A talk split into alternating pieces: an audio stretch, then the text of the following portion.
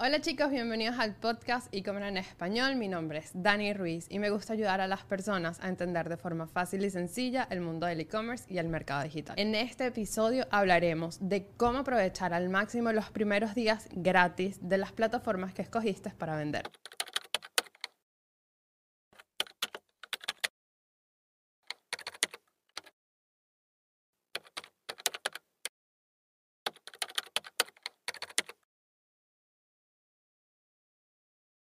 Cuando comienzas ventas online, cualquier estrategia para maximizar el crecimiento de las ventas o poder llegar a mayor cantidad de clientes es bienvenida. Ya estás decidido a vender en cualquier plataforma como Shopify, Square o WordPress. Antes de comenzar cualquier plan de pago, vamos a hablar de los pasos que te ayudarán a maximizar tiempo y dinero. Algunas plataformas ofrecen un free trial antes de comenzar con un plan, otras como Shopify te reducen el precio a un dólar por tres meses. Así que este tiempo está a tu favor, siempre y cuando te organices. En el cuadro de descripción te dejo un to-do list con todos los pasos detallados. El primer paso es tener toda la documentación necesaria. Esto te agiliza el proceso de agregar datos. Tenga a la mano Tax ID, dirección fiscal, de donde despacharás.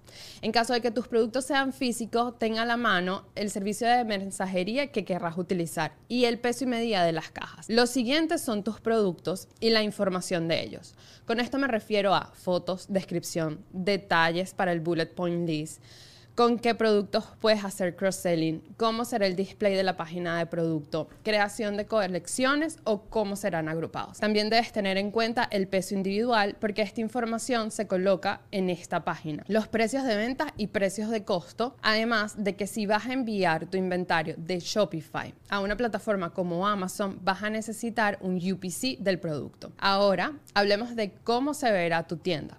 Antes de coger un template, trabaja en tu identidad visual, logo, colores o hasta la tipografía la puedes trabajar aquí. Supongamos que utilizas los templates gratis. Todos los templates están divididos en un banner principal y luego subbanners, que los puedes ir moviendo según tú quieras. También debes tener listos estas medidas. De estos banners pueden variar. Igual, todos los templates deben venir con la información de las medidas y el peso de las imágenes para un mejor despliegue te recomiendo que uses templates que se adapten a la versión móvil y así no tengas que diseñar imágenes para la versión móvil y para la versión de computadora. ¿Qué avisos debes tener? Esto es básico.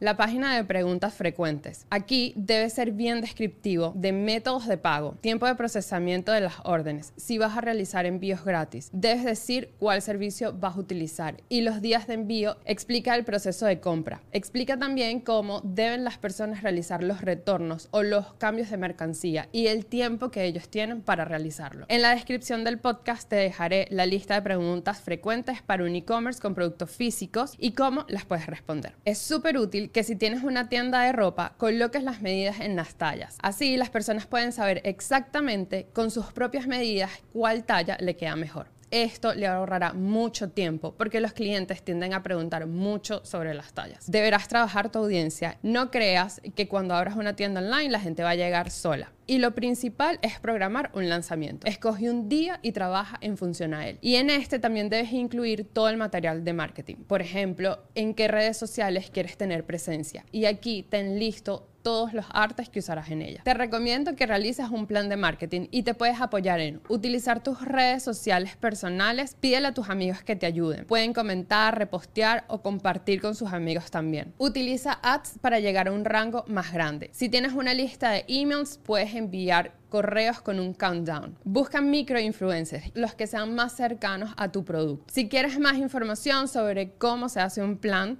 en los primeros episodios de este podcast hablamos de cómo se realiza uno. Antes de despedirme, me gustaría recordarles que me pueden seguir en mis redes sociales para estar al día con las últimas noticias y consejos del e-commerce y el marketing digital, que las pueden encontrar todas como los Dani Tips.